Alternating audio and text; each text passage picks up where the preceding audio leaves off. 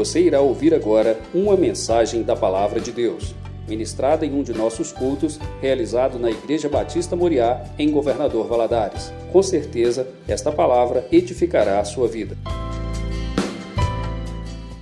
Abra sua Bíblia no livro de Tessalonicenses, capítulo 2, 1 Tessalonicenses, capítulo 2, a carta de Paulo aos Tessalonicenses.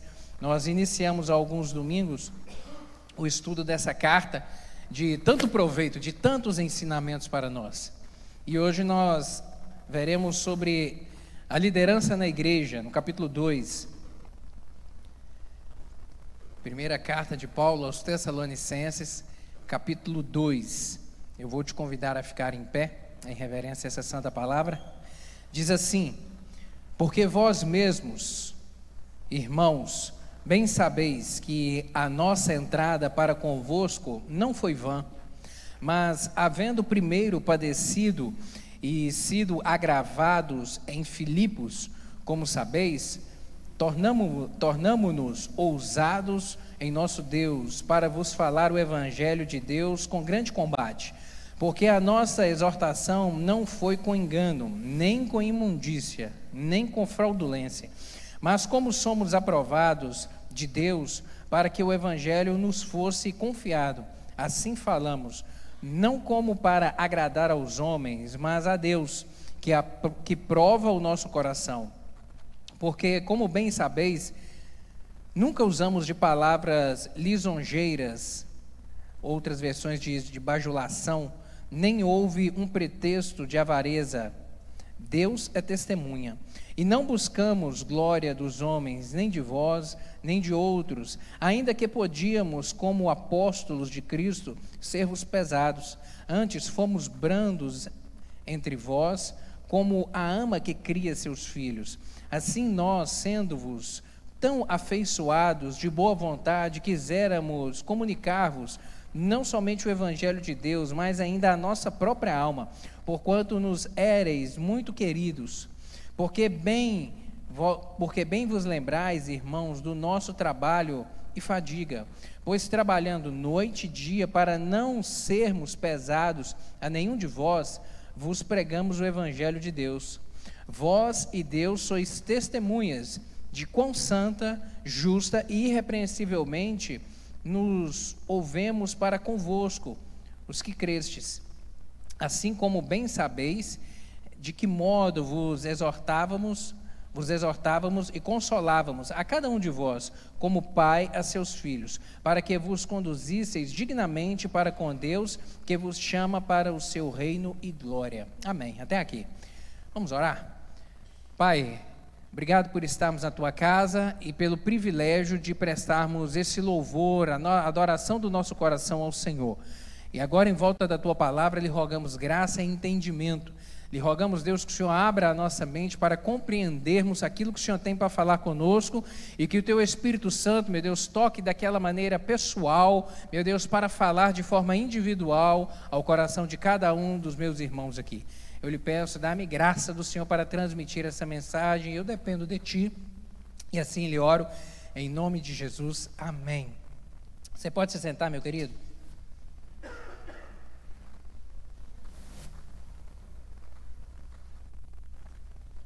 Liderança na igreja. Para possamos entender aqui como que as igrejas, as primeiras igrejas, chamadas também de igrejas primitivas, elas cresceram fortes, pujantes, realmente fortes e pujantes. Por que falamos isso? Porque foram igrejas que enfrentaram tribulações imensas, grandes perseguições, mas ainda assim permaneceram fiéis à palavra do Senhor. A gente tem que olhar no retrovisor. A gente tem que olhar para trás e examinarmos o contexto e para dali extrairmos ensinamentos para a igreja da atualidade. E uma das coisas nós vemos de uma maneira muito clara que o que faz diferença é, em uma igreja é a sua liderança. É a sua sinceridade, é o seu compromisso com Deus, com a palavra da verdade, o amor pelo Evangelho. Essa marca nos líderes da igreja local é que realmente faz diferença. E o modelo de liderança que nós temos aqui, é, através da vida do apóstolo Paulo, de Silas, que também é chamado Silvano em algumas versões, e Timóteo, na carta aqui de 1 Tessalonicenses nos ensina muito a respeito disso. Traz realmente muita contribuição para a gente poder aprender. Foram homens realmente exemplares, sinceros, tementes a Deus, sabe, que eram ousados, corajosos, destemidos, mas ao mesmo tempo dóceis, amáveis, é, amorosos, altruístas, se importando com os irmãos da igreja, realmente com o desejo no coração apenas de ser bênção na vida de outras pessoas. Eram homens realmente que reconheciam a soberania de Deus em suas vidas e a dependência total do Espírito Santo. Eram homens de oração. Eram homens que invocavam o nome do Senhor porque reconheciam e declaravam que sem Deus eles não eram nada, precisavam realmente do auxílio do Senhor. E aqui gente, nós veremos ao longo desse estudo nessa manhã, é, pelo menos três figuras que o texto aqui, até o versículo 12, faz é, referência a três tipos de figuras que analogicamente a gente vai fazer referência agora nessa manhã, que é a figura do mordomo, da mãe e do pai. Mas antes disso, antes de abordarmos aqui essas três figuras analógicas que a gente vai fazer aqui nessa manhã, eu quero voltar um pouco o contexto histórico para a gente entender que momento que essa carta foi escrita, o porquê disso, o que estava acontecendo aqui, para onde foi, a quem foi destinado. Como nós vimos aqui, a carta aos Tessalonicenses. A igreja que estava ali na cidade de Tessalônica, a, igreja, a, a cidade de Tessalônica era uma, de, de importância muito grande naquele momento, na região da Grécia, a atual Grécia, né, que era a Macedônia daquele tempo, é, de uma importância política, geográfica, era a segunda maior cidade daquele, era, era uma das maiores cidades daquele tempo e atualmente ela existe até hoje, ela é a cidade de Salônica e é a segunda maior cidade da Grécia, atrás apenas de Atenas. E o apóstolo Paulo, nas, durante a sua segunda viagem missionária, ele foi encaminhado para esse lugar. Foi encaminhado por quê? Foi dirigido por Deus por quê? Porque não era esse o propósito dele. O apóstolo ele queria ir para a região da Ásia, mas o Espírito Santo guiou e o conduziu e revelou a ele que era para ele ir para essa região, era para ele mudar o rumo dele, o rumo da sua viagem e seguir para essa direção aqui. Abra sua Bíblia, por favor, Atos, no livro de Atos, capítulo 16. Atos, capítulo 16 e 17 é o, são os textos paralelos a esse momento aqui. Essa carta foi escrita posteriormente, mas a história está registrada nesse momento lá em Atos capítulo 16 e 17. No 16, o verso 10, a partir do verso 6, diz o seguinte: E passando pela Frígia e pela província da Galácia, foram impelidos, impedidos pelo Espírito Santo de anunciar a palavra na Ásia. E quando chegaram a Mísia, intentaram ir para Bitínia, mas o Espírito Santo não lhe permitiu. E tendo passado por Mícia, desceram a Trode. E Paulo teve de noite uma visão em que se apresentou um homem da Macedônia. Ele rogou dizendo: "Passa a Macedônia e ajuda-nos". E logo depois dessa visão, procuramos partir para a Macedônia, concluindo que o Senhor nos chamava para lhes anunciarmos o evangelho. A obra é de quem, meus queridos? A obra de Deus, ela é de Deus. A obra de Deus é de Deus. E o apóstolo, aqui nesse momento, é, já na sua segunda viagem missionária, acompanhado de Silas e Lucas, que foi o, é, quem registrou, quem fez esse registro aqui do livro de Atos, pediam direção ao Senhor e faziam um plano, faziam rota como nós também fazemos na, na nossa vida planos, planejamentos e rota, mas a palavra do Senhor diz que a resposta certa vem de Deus. Por isso nós devemos submeter a Ele os nossos planos, as nossas rotas e as nossas direções. E Paulo fazia isso. E nesse momento aqui havia no seu coração a direção de ir para a Ásia, mas o Espírito Santo é, o impediu e falou: não, não é para lá, você vai para outra direção. Você sabe por quê? Porque o Senhor tem sempre o melhor. O Senhor sabe mais do que a gente. Porque nesse momento aqui, o Evangelho ele adentrou na, na Europa. O Evangelho chegou à Europa nesse momento aqui. E nós sabemos que o Evangelho cresceu ali, ocupou é, grande espaço na Europa e posteriormente a Europa se desenvolveu, séculos depois se desenvolveu, cresceu e enviou colonizadores para o resto do mundo. Enviou colonizadores para a Ásia, para a Oceania, para as Américas. Qual que era, o que, que a gente aprende com isso? Deus, tinha, Deus já sabe o final da história. O plano de Paulo era: vou caminhar para a Ásia. O Espírito Santo falou: não, você vai para a Europa, porque daqui a dois, três, cinco séculos, esse povo daqui da Europa vai, vai, andar pelo mundo inteiro e o Evangelho vai junto. Então segue para lá. Condução do Espírito, querido, os planos de Deus devem prevalecer sobre a vontade humana. Você pode dizer amém? Os planos de Deus devem prevalecer sobre a minha vontade, sobre a sua vontade, porque eles são sempre melhores do que os nossos. O Senhor sabe mais do que a gente. Às vezes a gente quer imaginar que a gente sabe mais que Deus. Não, Deus, deixa eu escolher. Não, Deus, às vezes até oramos dizendo a Deus a direção do, da forma como Ele deve agir na nossa vida, quando na verdade devemos nos submeter e orar e pedir, Senhor, me dirige. Você vai acordar de manhã, você tem negócio para poder fazer? Entregue na mão do Senhor, meu Deus, dirija os meus passos nesse dia. Senhor, as pessoas com quem eu for negociar, os clientes com quem eu tenho, a quem eu tenho que atender, meu Deus, dirige. Se for do Senhor esse negócio, abra as portas. Deus também, se não for, fecha todas elas em nome de Jesus. Eu quero fazer aquilo que está no teu coração, porque vai ser sempre o melhor. Tem cliente que é encrenca. Tem negócio que é encrenca, que às vezes a gente acha que é bom, mas que é problema. Mas quem sabe disso? Só Deus. Por isso que a gente tem que se submeter a Ele. E Paulo aqui, ele queria realmente entrar no continente asiático na sua segunda viagem, mas o Espírito Santo o guiou para a Europa. E lá na região da Macedônia, Paulo, Silas e Lucas visitaram inicialmente a cidade de Filipos, que nós lemos aqui no capítulo 16, a partir do verso 11 até o 40, está registrado esse momento lá em Filipos. E lá aconteceu muita coisa. Lá aconteceu a conversão de Lídia, aconteceu a libertação de uma jovem endemoniada. Lembra? Uma jovem adivinha que vinha atrás de Paulo falando: esses homens pregam o evangelho de Deus, mas era demônio.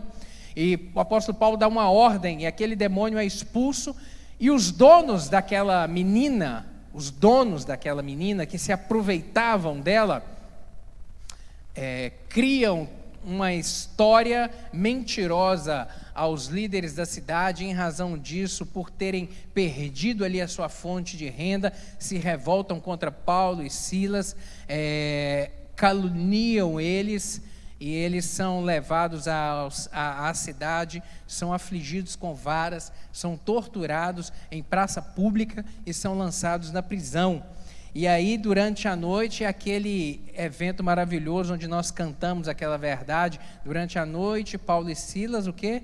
Cantavam louvores. E o que, que aconteceu na prisão? Um terremoto aconteceu, as cadeias foram quebradas e, e, eles foram libertos naquele momento. É interessante a gente saber, a gente imaginar nisso, porque a gente ouve, a gente lê o texto, ou às vezes cantamos isso em músicas, e Deus enviou um terremoto é, e, e, eles foram libertos. Mas você já parou para imaginar o que é um terremoto? O que, que terremoto causa? Destruição. As cadeias aqui eram masmorras eram feitas dentro de grutas, cavadas em montanhas. O terremoto, ele, nós vemos aí, seja ele às vezes de pequena potencial ou grande potencial, ele causa destruição, destrói. Não tem registro de destruição nessa passagem de Atos, não. O texto diz que um terremoto apenas quebrou porque eles estavam amarrados, eles estavam é, com os pés no tronco, preso no chão, e o texto diz que o terremoto foi apenas o suficiente para soltar as cadeias que os prendiam e quebrar as grades. Deus manda as coisas na medida certa. Deus manda as coisas na medida certa do que você precisa, querido. Deus não erra, Deus não manda mais e Deus não manda menos. Ele manda na medida certa. O terremoto foi na quantidade certa. Aí aconteceu a conversão do carcereiro. No dia seguinte, Paulo é, eles, foram liber, eles foram liberados, mas é aquele momento onde Paulo afirma: Ei, mas vocês é, nos prenderam, nós, sendo cidadãos romanos, foram, fomos presos sem o julgamento, e aí os líderes da cidade tiveram que ir lá e pedir desculpas e pedir para eles misericórdia, para eles irem embora com a boca fechada, porque aquilo poderia dar um baita problema, porque o cidadão romano ele não poderia ser preso sem um julgamento. E era e, e, Paulo tinha cidadania romana, então era um direito dele que foi ultrajado esse direito. Isso tudo aconteceu naquele momento ali, do capítulo 16. E a perseguição ela sempre existiu. Sempre existiu. Mas uma coisa a gente aprende, ela não para a obra de Deus. A perseguição ela começou contra os cristãos lá no capítulo 7 do livro de Atos, quando nós vemos ali é, no capítulo 6, no capítulo 7, começando ali contra Estevão sendo acusado injustamente, no capítulo 8, no final do capítulo 7, quando Estevão é apedrejado, no capítulo 8 aí já aparece Saulo pegando cartas e saindo para poder perseguir aqueles que falavam sobre a mensagem do novo caminho a mensagem do Evangelho. E começou uma grande perseguição em Jerusalém contra judeus. Naquele momento, os judeus saem, os judeus cristãos saem de Jerusalém e por toda a região onde eles foram, passaram a pregar o Evangelho do Senhor. A perseguição, ela sempre existiu contra a igreja do Senhor. Na verdade, o diabo ele utiliza duas estratégias contra a igreja do Senhor. Duas estratégias. Apenas, ao longo da história nós vemos isso. Apenas. Uma delas é a perseguição. E a outra é o falso ensinamento. A outra é o falso ensinamento. Então a perseguição e os falsos profetas, o falso ensinamento, contaminar a mensagem da verdade. São as únicas duas estratégias que ele usou ao longo da história e usa até hoje contra a igreja do Senhor. E nesse momento aqui, ele começou, ele levantou essa perseguição contra o ministério do apóstolo Paulo. E por onde ele passou na Europa, ele enfrentou implacável perseguição. Paulo e seus companheiros aqui é, foram então, decidiram sair da cidade de Filipos e no capítulo 17 irem para a região Tessa, da cidade de Tessalônica. Ao chegarem em Tessalônica ali, é, passaram a pregar o evangelho na sinagoga. E a pregação converteu a muitos, converteu judeus e converteu também gentios, muitos gentios. E essa pregação de Paulo ali, ela tem algumas características. Foi uma pregação realmente centrada na palavra, como ele se portava, revestida de poder, porque eram homens de oração, homens que tinham a presença do Espírito Santo consigo e marcada por profunda convicção. Convicção de quê? De que eles, esses homens eles realmente criam naquilo que eles falavam. E eles viviam aquilo que pregavam. E por isso tinham autoridade do Espírito Santo para poder falar. Mas Paulo permaneceu pouco tempo em Tessalônica, como nós lemos aqui, ele permaneceu lá aproximadamente três semanas apenas, porque a perseguição, porque os opositores também se levantaram ali, levantaram para poder é, contrapor a mensagem da salvação. Repito, querido, diabo ele não tira férias. E ele vai fazer sempre oposição à obra do Senhor. Volte seus olhos aí para o capítulo 17. Atos 17, verso 1. E passando por Anfípolis e Apolônia, chegaram a Tessalônica, onde havia uma sinagoga de judeus. E Paulo, como tinha por costume, foi ter com eles e por três sábados disputou com eles sobre as Escrituras, expondo e demonstrando que convinha que o Cristo padecesse e ressuscitasse dos mortos. E este Jesus que e este Jesus que vos anuncio, dizia ele, é o Cristo. E alguns deles creram e ajuntaram-se com Paulo e Silas, e também uma grande multidão de gregos religiosos e não poucas mulheres distintas. Mas os judeus desobedientes, movidos de inveja, tomaram consigo alguns homens perversos dentre os vadios e, ajuntando o povo, alvoroçaram a cidade e, assaltando a casa de Jason, procuraram tirá-los para junto do povo. Porém, não os achando, trouxeram Jason e alguns irmãos à presença dos magistrados da cidade, clamando: Estes que têm alvoroçado o mundo chegaram também aqui. Caluniando Paulo e Silas. Esses que têm alvoroçado o mundo chegaram também aqui. Eles que, esses que têm causado transtorno no mundo chegaram também aqui. Sabe, querido, o que a gente vê com isso é que não há pregação do evangelho sem oposição. Não há pregação do Evangelho sem oposição. Por quê? Porque não há comunhão entre luz e trevas. Aonde a luz chega, as trevas são dissipadas.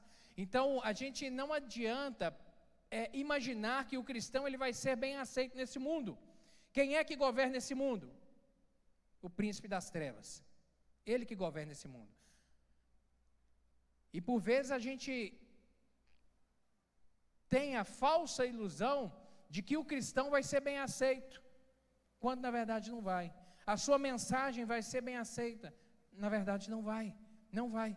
A Bíblia diz isso de forma muito clara: não há comunhão entre luz e trevas, entre aqueles que não têm como amar, servir a dois senhores, servir a Deus e servir a Baal, e servir ao mundo. Não há, não há, é impossível. Por isso que a mensagem do Evangelho, ela é rejeitada, ela é repudiada, seja de uma maneira mais suave, ou seja de uma maneira mais agressiva, como há países até hoje que o evangelho é proibido de ser pregado, como há países até hoje que perseguem cristãos, mas perseguem mesmo, de aprisionar, de se apropriar do seu patrimônio, de colocá-los em cadeias.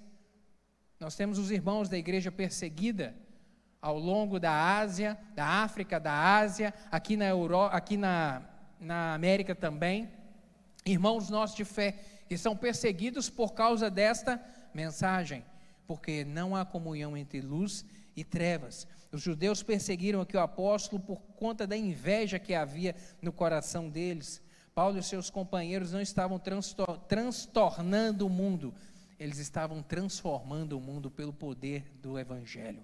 Isso, porque o Evangelho é isso. O Evangelho é o poder de Deus para a salvação de todo aquele que nele crê, de todo aquele que colocar o coração e entregar o coração ao Senhor. As cartas de Paulo aqui às igreja, à igreja de Tessalônica, o apóstolo escreveu duas cartas. Duas cartas. A primeira é essa que nós estamos meditando aqui, as epístolas aos Tessalonicenses. É, tanto a primeira quanto a segunda são consideradas como as mais antigas do Novo Testamento. Os registros mais antigos do Novo Testamento são essas duas cartas aqui. Foram escritas aproximadamente no ano 51 a 53, é, e Paulo possivelmente estava na cidade de Corinto quando ele escreveu. Por quê? Porque, como nós lemos aqui, durante a segunda viagem missionária, ele passa por Tessalônica, mas ficou pouco tempo ali. Mas esse pouco tempo que ele ficou, houve conversões e ali ele plantou uma igreja. Ele teve que sair rápido de Tessalônica por conta dessa perseguição, fugir durante a noite e tempos depois preocupado com essa igreja, ele envia Timóteo lá para poder ver como estavam os irmãos, para fortalecer os irmãos, para encorajar os irmãos a perseverarem no Evangelho. E ele escreve essa carta justamente para poder ajudar, para encorajar os irmãos de Tessalônica, confirmando os frutos do Espírito, para exortar acerca dos preceitos fundamentais da vida cristã, para que eles permanecessem, para afirmar contexto os conceitos fundamentais da pessoa e da obra de Cristo, para exaltá-los também é, a serem criteriosos ao receberem a mensagem da pregação, ou seja, ser criterioso. É isso que nós veremos um pouco mais aqui na frente. É saber o que, que você está ouvindo e de quem está ouvindo, qual a mensagem que eles estariam recebendo. E também para corrigir um entendimento equivocado dos Tessalonicenses sobre a questão da volta de Cristo que naquele momento eles estavam imaginando que Jesus iria voltar já naquela geração, já naquele momento, já estavam aguardando logo ali a volta de Cristo. E o apóstolo vai dizer, vai trazer essa orientação de que não era, não seria naquele momento. E das inúmeras lições aqui que podemos extrair dessa carta, a gente pode destacar algumas. A igreja é de Deus e ele é a fonte de todas as virtudes. A igreja é de Deus, a igreja de Deus. Quem é que inventou, quem é que plantou a igreja na terra, queridos? Foi Cristo. A igreja é obra de Cristo. Ele disse aos seus discípulos que ele depois que ele ressuscitou, a, a, antes mesmo, mas depois principalmente que ele ressuscitou, ele disse aos seus discípulos enquanto aqueles 40 dias que ele caminhou aqui na terra: "Ei, eu vou ao Pai, mas permanecei em Jerusalém, permanecei juntos, até que do alto sejais revestidos de poder, permanecer junto. Era para continuar esse corpo, essa coletividade junto. A igreja pertence a Deus, pertence a Deus e é Ele que sustenta a sua obra, Ele é que é realmente a fonte, e dessa fonte é que nós devemos beber e ser alimentados. O Evangelho é o meio de Deus para a nossa salvação. Não há outro caminho a Deus senão através de Cristo. E o Evangelho são as boas novas dessa mensagem salvadora, redentora, dessa obra maravilhosa de Cristo. E o testemunho das virtudes cristãs é a evidência da nossa Salvação. O que que demonstra que nós somos cristãos? O que que demonstra que nós fomos lavados e remidos no sangue do Cordeiro? O que que demonstra que a gente pertence à família de Cristo? São as nossas marcas. É o que a gente demonstra para as outras pessoas, é a nossa forma de viver, é o nosso jeito de agir. Isso é que vai demonstrar se realmente a gente é da família ou se não é da família de Cristo. Vamos ver aqui agora os atributos de um líder espiritual, porque esse capítulo 2, ele de dessa primeira carta aos Tessalonicenses, vem falar justamente a respeito desses atributos de uma liderança. Então vamos vê-los aqui de uma maneira bem específica. Três atributos aqui de Paulo que devem realmente ser imitados. Um exemplo que esse apóstolo deixou. Primeiro, um líder espiritual não busca conforto, mas ele busca conversões. Um líder espiritual não busca conforto. Paulo, ele havia acabado aqui de enfrentar em, na cidade de Filipos, no capítulo 16 que nós lemos de Atos, um, um momento muito difícil. Um momento onde ele foi preso, onde ele foi torturado, onde ele foi maltratado, e ele e aquilo que poderia servir de, de desmotivação, na verdade serviu foi de combustível para ele. Ele transformou aquele mal em bênção transformou aquela péssima situação em algo proveitoso para o Evangelho e encorajou a prosseguir e a seguir adiante, a não abandonar a obra do Senhor. Sabe, uma outra coisa que a gente vê também é que um líder espiritual não busca lucro, mas ele busca trabalho.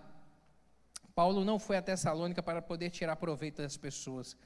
Paulo não foi a Tessalônica para poder tirar dinheiro das pessoas. Ele foi a Tessalônica para poder entregar alguma coisa, para poder oferecer alguma coisa àquele povo e não para receber. A sua motivação era a motivação de pregar o Evangelho. E é lamentável que alguns obreiros, nós temos visto isso nesse tempo nosso, alguns obreiros estejam transformando o Evangelho num produto, o púlpito num balcão, o templo numa praça de barganha e os crentes em consumidores. Infelizmente, a gente tem visto isso nesse tempo nosso hoje onde muitos têm se levantado em púlpitos de igrejas, ou nas redes sociais, ou na internet, onde é tão fácil acompanhar outros cultos, e vemos isso. Ao invés da mensagem do Evangelho ser pregada, ao invés da mensagem ser a busca por almas, pela salvação, ao invés de ser uma mensagem que leve fortalecimento, que seja um alimento realmente que, que gere força, que gere fé na vida e no coração das pessoas, nós vemos se levantar no nosso tempo líderes Líderes desejando dinheiro, buscando por dinheiro, transformando a Bíblia em um produto a ser vendido, a mensagem do Evangelho em um produto a ser negociado. A igreja sendo, o púlpito sendo transformado realmente num balcão de negócio, onde há uma troca, eu te dou alguma coisa e você me paga pelo, pelo aquilo que eu estou entregando. Realmente isso tem sido uma, uma marca vergonhosa dos nossos tempos e tem gerado grande prejuízo para a igreja de Cristo. Grande prejuízo, porque o, o, o prejuízo vem é pelo enfraquecimento do rebanho. O maior plantador de igrejas da história, o maior evangelista do Novo Testamento, o homem, o maior teólogo dos nossos tempos, o apóstolo Paulo.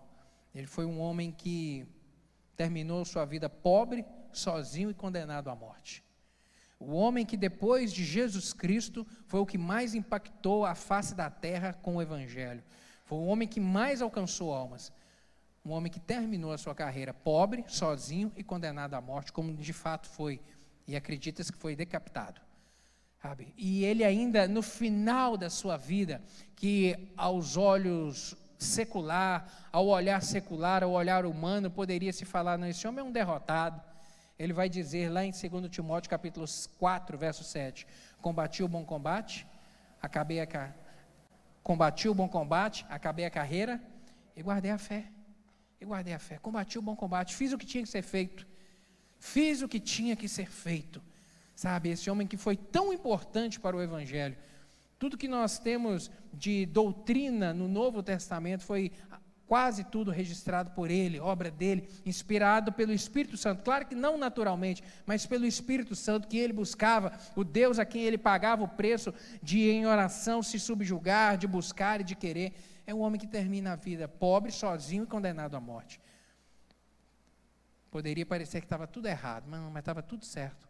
Porque quando a gente entende, porque ele foi um homem que compreendeu que o que valeria, valia a pena era realmente gastar a sua vida para Deus, amar ao Senhor e servir ao Senhor com tudo que ele tinha. O líder espiritual não busca aplausos dos homens, mas a aprovação de Deus, daquele que realmente a gente tem que agradar. Paulo não pregava para agradar homens, mas para ser aprovado por Deus. Ele falou isso aqui. Ele era, ele era um pastor, ele não era um bajulador. Não era alguém que procurava, porque o bajulador é aquele que se empenha em tornar a mensagem é, palatável, agradável ao seu público. É aquele que quer adequar a mensagem do Evangelho é, a, a um jeito que as pessoas gostam e querem receber. Esse é o bajulador. O apóstolo Paulo ele não era assim. Ele era alguém que pregava o Evangelho com amor, mas pregava a mensagem do Evangelho e não outra mensagem. Não buscava a sua glória própria, buscava a glória de Deus, buscava exaltar o nome do Senhor na sua vida. Estava mais interessado em promover o nome de Deus do que o seu nome. Ao passo que nós vemos bajuladores tentando isso, engrandecer mais o seu nome do que o nome de Deus, colocar mais em exaltação o seu nome do que a figura de Cristo. E por conta de agir dessa maneira e de pregar dessa maneira, com amor e com empenho, e aí eu repito, é, onde não há comunhão entre luz e trevas, a oposição se levanta. E esse capítulo 2 aqui de Tessalonicenses, dessa carta, é uma defesa de Paulo aos vários ataques que ele sofreu de inimigos quanto à sua pessoa, à sua mensagem e aos propósitos e aos métodos os quais ele pregava a palavra do Senhor a oposição se levantando. Paulo foi um evangelista frutífero. Foi alguém que realmente produziu para o reino do Senhor muita coisa. Foi um ganhador de almas, por onde ele passava, levantava o nome do Senhor na sua vida, plantava igrejas e o nome do Senhor era engrandecido. Foi um pregador abnegado, realmente que não destemido, abnegado porque ele abria mão de si mesmo, abria mão, sabe, quando depois daquele evento ali na cidade de Filipos, onde foram torturados em praça pública com varas, e ali as varas, é, havia até um, um, um a, a, a, penalidade para esse tipo de castigo com varas tinha uma limitação, que era 40 menos 1. Ou seja, eram 39 varadas nas costas. Não sei se você já recebeu uma varada. Você já recebeu uma varada?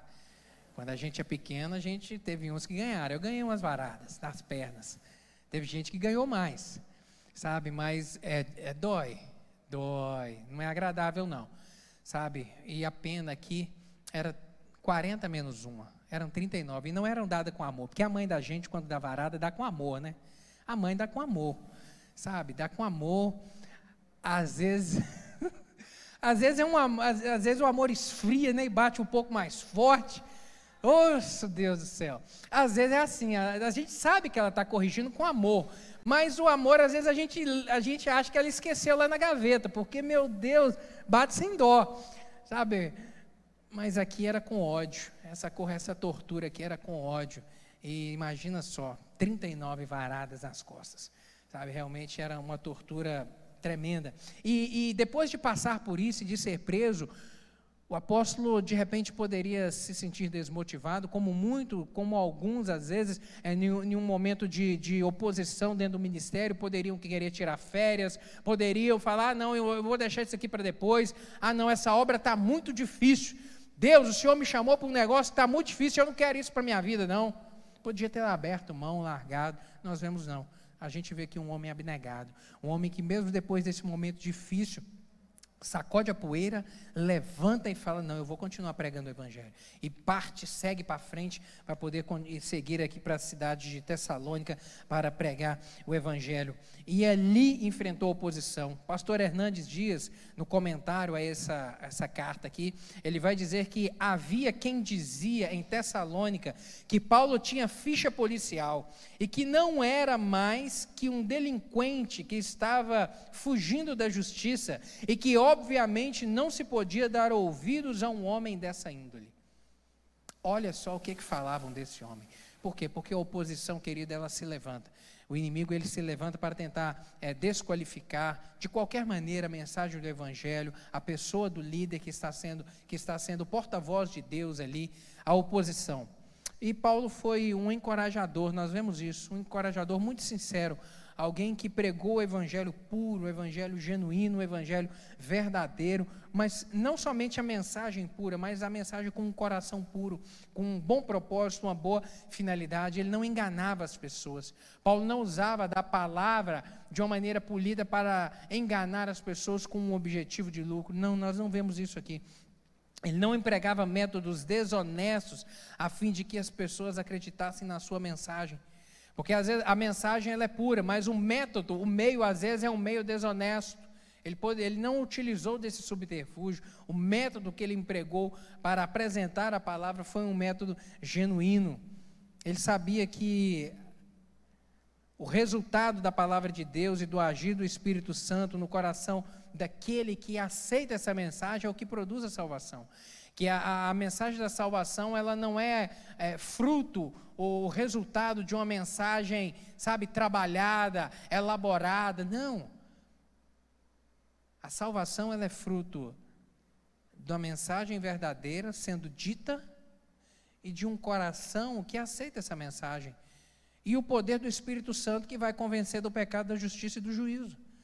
A salvação é fruto disso, da palavra e do agir do Espírito Santo. E daquele que decide, não, eu quero receber essa mensagem.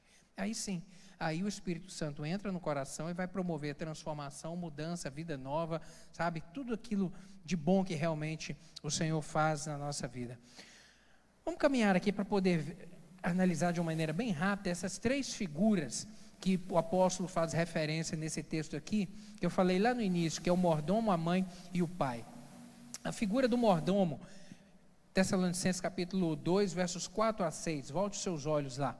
A maneira de fazermos e administrarmos as coisas caracteriza-se como mordomia e, se, e deve se assemelhar à forma que o apóstolo utilizou aqui. Sabe?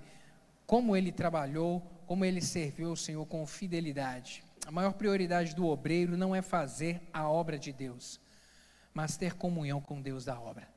Essa é a maior finalidade que deve ter nos nossos corações. Não é fazer a obra de Deus, não.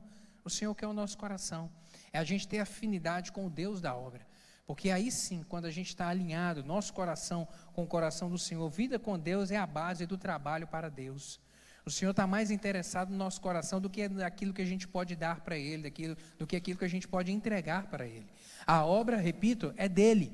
E o que ele busca é relacionamento conosco. Do Gênesis ao Apocalipse, a gente vê a Bíblia revelar um Deus que deseja se relacionar com o homem. Não é um Deus que quer algo de nós, que, que busca algo de nós. Não, mas é um Deus que quer relacionar. E relacionamento é uma via de mão dupla. É uma via de mão dupla, é uma via onde eu, onde eu eh, me achego, recebo, recebo um fortalecimento do Senhor, recebo vida nova, recebo paz no meu coração, e aí eu entrego a Ele o meu louvor, entrego a minha adoração, entrego o meu serviço à Sua obra. É isso que Deus busca com o homem, do Gênesis ao Apocalipse. E o apóstolo Paulo entendia isso de uma maneira muito acertada. Paulo pregava para agradar a Deus e não aos homens. Ele não pregava para entreter bodes, mas para alimentar as ovelhas.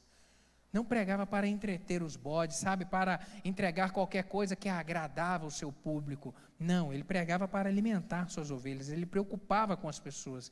É, ele se preocupava com aqueles que de forma genuína entregavam o coração a Cristo.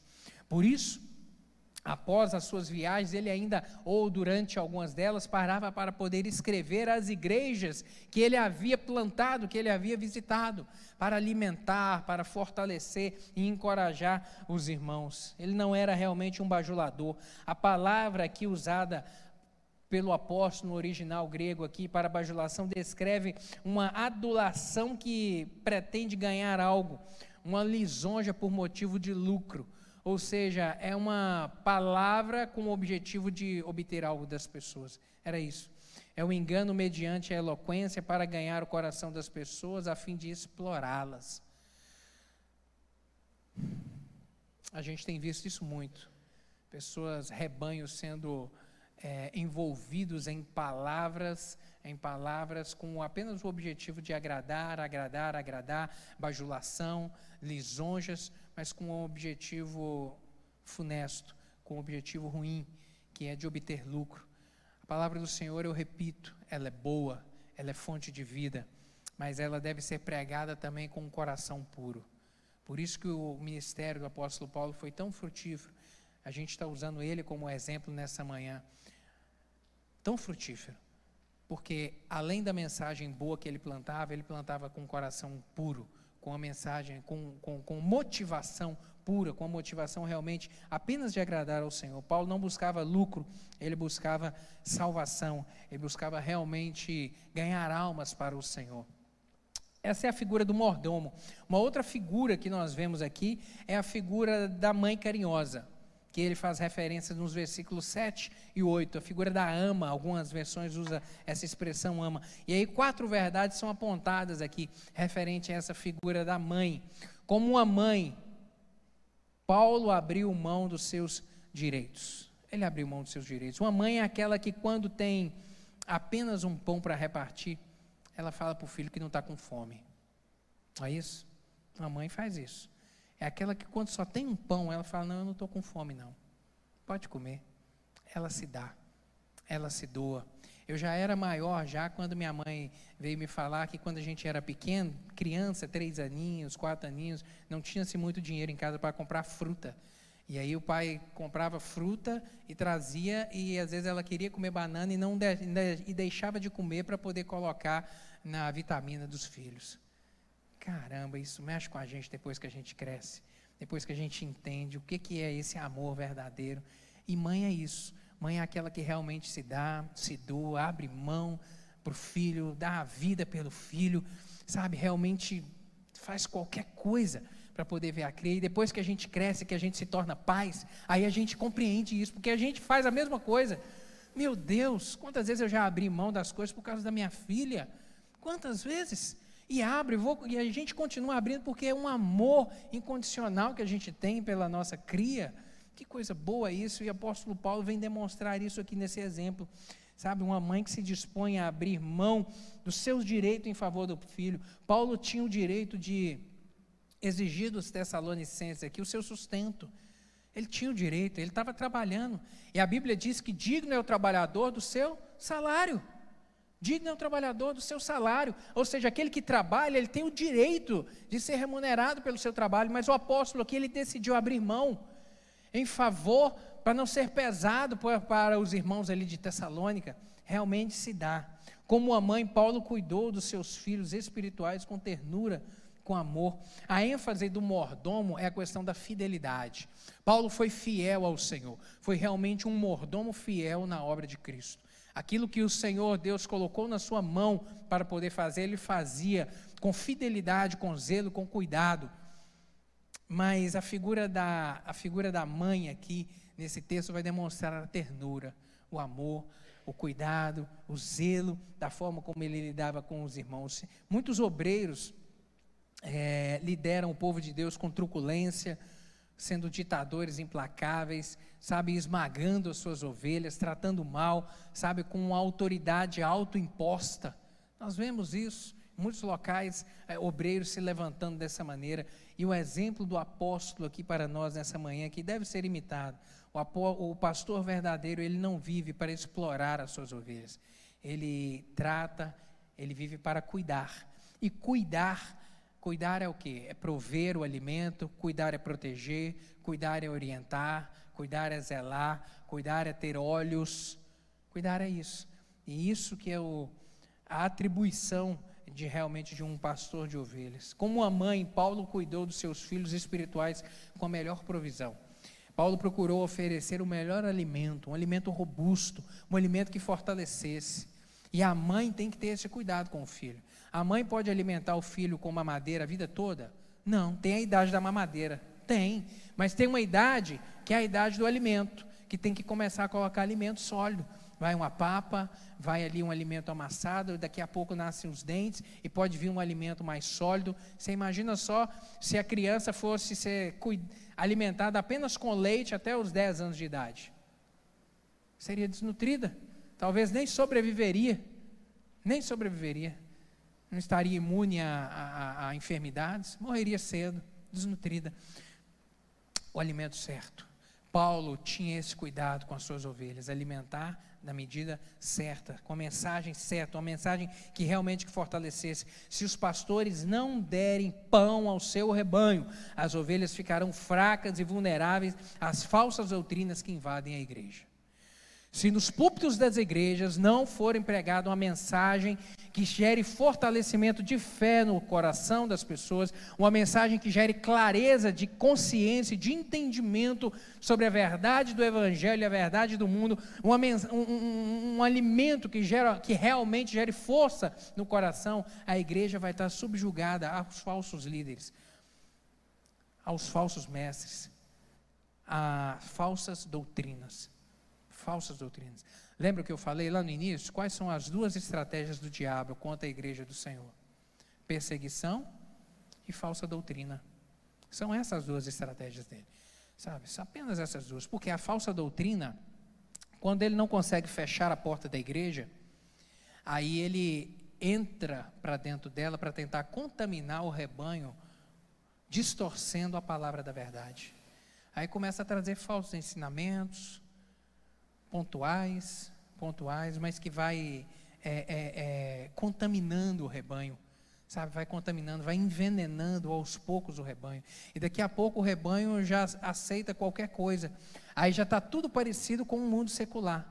Aí já passa a aceitar tudo. Não, mas a gente não precisa de ser tão, de ser tão assim, dessa maneira, ser tão rigoroso, de ler a Bíblia dessa maneira. A gente pode ler a Bíblia com outros olhos. A gente pode passar a aceitar outras coisas também. São falsas doutrinas, querido. Isso é o diabo entrando pelas portas da igreja. Quer dizer, já está dentro dela. Já está dentro dela. Um pai exemplar é outra figura que a gente vê aqui. A forma como o apóstolo vem tratar a igreja. Versos 9 a 12, aí da segunda carta, do capítulo 2. O verdadeiro pai, ele não apenas gera filho, mas o pai cuida do filho. O pai realmente é aquele que vai prover o que o filho precisa. E quatro aspectos aqui que definem o ministério do pai exercido pelo exercido pelo apóstolo Paulo. O primeiro deles é um trabalho memorável. O pai ele trabalha para sustentar a família. O pai é aquele que tem a responsabilidade de levar o pão para dentro de casa, realmente trabalhar. E mesmo tendo o direito legítimo que de exigir o seu sustento, ele não dependia deles para fazer a obra de Deus. Paulo não estava no ministério por causa de salário. Paulo não estava no ministério para poder é, ter uma fonte de renda. Não, ele estava no ministério para servir ao Senhor. O objetivo dele era realmente ganhar almas. Essa era a motivação do seu coração. Ele tinha um procedimento irretocável. No versículo 10 nós vemos isso aí. Ele, ele, ele diz, ele evoca o testemunho das pessoas e também o testemunho de Deus. Para que o ministério, deles, o ministério dele fosse avaliado. Ei, a motivação com a qual eu estou pregando está sendo certa? Diante de Deus há alguma coisa que desabone o ministério? Isso mostra o que, querido? Isso mostra caráter. Isso mostra caráter, isso mostra retidão. Paulo viveu uma vida piedosa uma vida de santidade, uma vida sem dupla face, uma vida que realmente resplandecia a glória do Senhor. Ele viveu de forma irrepreensível. Isso fala de uma relação correta com os outros, tratava de maneira acertada. Eles podiam odiá-lo, eles podiam falar mal dele, eles podiam caluniá-lo com mentiras, mas não achavam nada na sua vida que desabonasse o nome do Senhor. Não achava nada. Era um homem de palavras encorajadoras, realmente que colocava para frente as pessoas. E aqui quatro virtudes, quatro verdades chamam a nossa atenção aqui a respeito disso, sobre palavras encorajadoras. Paulo ensinava cada filho espiritual de forma individual. Paulo, ele não era um pregador estrela, ele não era um showman, ele não era alguém que tinha o objetivo de entreter multidões, não, ele era um pastor que olhava de maneira individual para cada uma das suas ovelhas e se importava com cada uma delas e tratava com cada uma delas. Levava uma mensagem que realmente fortalecesse e gerasse vida, ânimo no coração de cada uma das suas ovelhas. Isso era a figura do apóstolo. Paulo exortava cada filho na fé. Exortar aqui traz a ideia de estar ao lado, estar ao lado, de encorajar, de animar. Sabe, o pai responsável, ele equilibra a disciplina com o encorajamento. O pai responsável faz isso. A gente tem que equilibrar a disciplina, o limite. Falar, ei, daqui você não pode não. Isso aqui você não pode não, tá? E o filho tem que entender a autoridade do pai. Como o pai também tem que, além de colocar limites, de corrigir, de disciplinar, ele tem que encorajar. Ele tem que falar: ei, vamos junto, eu estou contigo. Ei, filhão, vai lá, vai dar certo, você consegue. Deu errado? Não, faz de novo, tenta de novo, vai que você vai conseguir. Colocar para frente, animar. Ei, vamos orar, Deus vai fazer milagre. Vamos lá, vai para frente. Sabe, o apóstolo fazia isso, esse essa exortação e esse encorajamento aos irmãos da fé. Paulo admoestava cada filho na fé. Admoestar significa confrontar. O apóstolo ele confrontava. Quando lemos as suas cartas, os registros nelas, nós vemos por vezes ele confrontando igrejas, confrontando o, algo, é, é, um, alguma coisa que estava errada na igreja, como por exemplo a carta lá a, aos Coríntios quando ele vem dizer que durante a ceia, no momento que os irmãos se reuniam para cear, os mais ricos chegavam e comiam e não deixavam nada para os mais pobres. E o apóstolo vem confrontar a igreja para dizer: ei, isso aí está errado, vocês têm que consertar isso aí. Isso é confrontar, sabe? E o papel do pai não é o de, em todo o tempo, agradar o filho. Às vezes a gente tem que confrontar? Tem. Às vezes a gente tem que dizer não? Tem. Pai não é aquele que agrada o tempo todo, não. Pai não é amigo. Amigo está nesse nível aqui. O pai e a mãe estão tá aqui. O filho tem que entender isso. Os filhos têm que entender isso. O pai, o amigo está aqui, o colega, o pai e a mãe estão tá aqui. Porque o pai e a mãe, o amigo não vai fazer o que pai e mãe faz. O que pai e mãe faz está aqui. Ó. O pai dá a vida, o pai ama, o pai realmente se empenha, o pai perdoa. Às vezes os amigos não perdoam. O pai aceita, às vezes os amigos não aceitam qualquer coisa, não. Vai ser ranzinza com seu amigo para você ver. Ele vira as costas para você e te deixa. Vai tratar mal o tempo todo. Agora o pai, ele aceita. O pai ele ama, o pai ele perdoa, o pai ele aceita de volta. Às vezes o filho vai, segue, decide seguir caminhos que o pai não ensinou, como o filho pródigo um dia saiu da casa que o pai não queria que ele saísse, mas ele saiu. Mas no dia que esse menino colocou a mão na consciência, ele falou: Eu vou voltar para o meu pai, porque eu tenho um pai. E eu sei que meu pai vai me aceitar de volta. E o pai estava lá de braços abertos. E a Bíblia diz que o pai estava todo dia sentado, olhando para a estrada e aguardando o filho voltar. Era o desejo do coração, é ter o filho de volta, é ter o filho perto. O apóstolo, isso é o que, querido? Isso é cuidado. Isso é confrontar, mas também é amar. O exemplo do apóstolo aqui mostra isso. Que a liderança da igreja ela tem a responsabilidade de confrontar, mas também de amar. O, o pastor não pode subir no púlpito para apenas pregar uma mensagem palatável, uma mensagem que vai agradar o tempo todo, não. A gente tem que falar a verdade. A gente tem que falar com amor, mas falar a verdade, porque a mensagem não é nossa, a mensagem é do Senhor. A obra é de quem? A obra é de Deus a obra de Deus, a gente é apenas instrumento. E para a gente terminar aqui, eu quero terminar com duas conclusões. Primeiro, o exemplo de Paulo deve ser imitado pelos líderes da atualidade. O exemplo do apóstolo deve ser imitado por todos nós hoje. Realmente, esse homem foi um homem abnegado, que temeu ao Senhor, que buscou o Senhor, que doou a sua vida pelo Evangelho, para que o, o Evangelho crescesse o máximo possível. Realmente é um exemplo a ser seguido por cada um de nós. E uma outra verdade isso deve, isso, essa mensagem deve ser ensinada à igreja para que ela não seja enganada pelos falsos líderes. Por que, que você ensina isso então, pastor? Por que ensinar essa mensagem, esse exemplo de Paulo, o que Paulo deixou registrado nesse momento aqui para a igreja?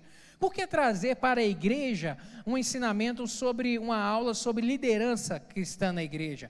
Por que ensinar sobre como deve ser o verdadeiro líder? Para que ela saiba quais devem ser as características de um líder de Deus para que ela não seja enganada por falsos mestres. É por causa disso, querido. Porque a gente está vendo muitos se levantar nesse tempo. Muitos. E o próprio Jesus Cristo disse que no final dos tempos muitos se levantariam no nome dele, falariam em nome dele, fariam até mesmo sinais, mas que não têm compromisso nenhum com ele. eram falsos líderes. Por isso que isso deve ser ensinado. Para que a igreja do Senhor, que tem hoje a oportunidade nas suas mãos, através do celular, de acessar tanta coisa, de acompanhar tanta gente falando, isso é uma benção. A gente se alimenta de muita palavra boa, mas a gente também vê muita gente falando coisas que não deve. Então, como a igreja do Senhor hoje tem acesso a tantos pregadores, a tanta gente falando em nome de Deus, ela tem que saber o que está sendo dito aí é coisa de Deus. As marcas desse que está falando são marcas de um homem de Deus. A motivação com a qual ele está falando, ela está falando, é pura, é do Senhor. É por causa disso, querido. Porque nos tempos do fim, repito, o próprio Senhor Jesus disse: muitos se levantariam em nome dele, muitos, mas para poder enganar, para poder trazer uma falsa mensagem, para poder enganar o rebanho do Senhor. É uma mensagem de alerta, é um ensinamento para a gente nessa manhã, para a gente realmente aprender, tirar como é, aprendermos com esse exemplo aqui, tirarmos lições para a nossa vida, para a gente prosseguir nessa caminhada. Repito, a obra é do Senhor, a gente só está para servir, servir da melhor maneira possível, sabe, com o objetivo de que ela cresça, ela progrida, sabe, mais e mais vidas entrem por essas portas, mais e mais famílias. Eu oro por isso sempre. Os, os homens que estão aqui na quinta-feira, a gente ora por isso. Toda semana, Senhor, manda gente dos quatro cantos dessa cidade. Atrai aqui.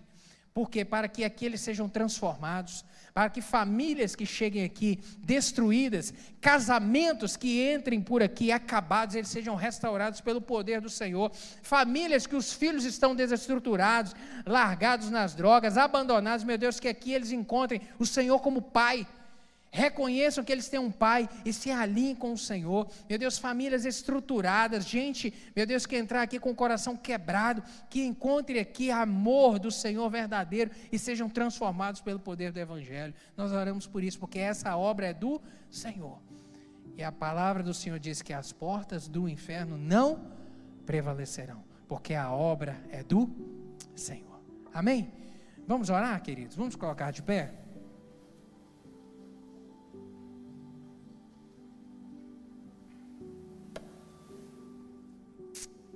Glória a Deus por esse exemplo. Glória a Deus. Feche seus olhos. Senhor, obrigado pela tua palavra nessa manhã. Obrigado, meu Deus, porque ela nos aponta, ó Deus, para o, as características de uma igreja que ama o Senhor e de uma igreja que busca no Senhor a fonte de alimento verdadeira. Meu Deus, e quais devem ser as características dos líderes da igreja? Muito obrigado, porque a tua palavra nos ensina tudo. Ela realmente é um manual para a gente. E ela nos aponta para Cristo. Ela nos aponta para um relacionamento com o Senhor, para vivermos vida e vida em abundância, porque é para isso que Jesus Cristo veio como ele mesmo disse: Eu vim para que tenham vida e a tenham em abundância. É isso que nós queremos ter: vida em abundância com o Senhor. Para que, ó Deus, a nossa casa, a nossa família, meu Deus, o nosso casamento seja um casamento de paz, de bênção, de prosperidade. Que os nossos filhos, meu Deus, sejam filhos do Senhor, cresçam na casa do Senhor, não se desviem desse caminho, meu Deus, e que aqui, meu Deus, na igreja do Senhor, a gente veja isso nas famílias, meu Deus, a gente veja aqui um fortalecimento a cada dia mais da igreja do Senhor através da mensagem que está sendo pregada, em nome de Jesus, vidas sendo salvas, vidas sendo transformadas. Meu Deus, não somos perturbadores do mundo. Meu Deus, embora o mundo diga isso, que estamos com discurso de ódio, meu Deus, que a mensagem é um discurso de ódio, ela não é. Isso é a palavra do diabo, porque é nossa temos conosco a mensagem de transformação, a mensagem do Evangelho que vem para salvar, para libertar o homem, meu Deus, dos vícios, para libertar da, dos pecados, da amarra do diabo, de tudo aquilo que o diabo tem utilizado para prender o homem e impedi-lo de caminhar com o Senhor. Meu Deus, Cristo veio para isso, para trazer salvação, e é essa mensagem que nós pregamos, e é essa mensagem, e é esse caminho que nós seguimos, meu Deus, e vamos continuar seguindo até o dia que o Senhor voltar para buscar a tua igreja. Obrigado por essa palavra. Eu te agradeço, lhe peço que o Senhor abençoe o restante do nosso dia, nos guarde, que seja um domingo abençoado, um domingo de paz. Eu oro nessa hora pelos nossos irmãos que estão viajando nas estradas. Guarde, Senhor, cada um deles. Tem muita gente voltando para casa. Guarda, livre de qualquer acidente, em nome de Jesus. Que cheguem em casa e encontrem tudo na mais perfeita ordem. Despede-nos em paz e que à noite estejamos aqui, meu Deus, para uma grande festa ao Senhor. É assim que eu lhe oro em nome de Jesus. Amém.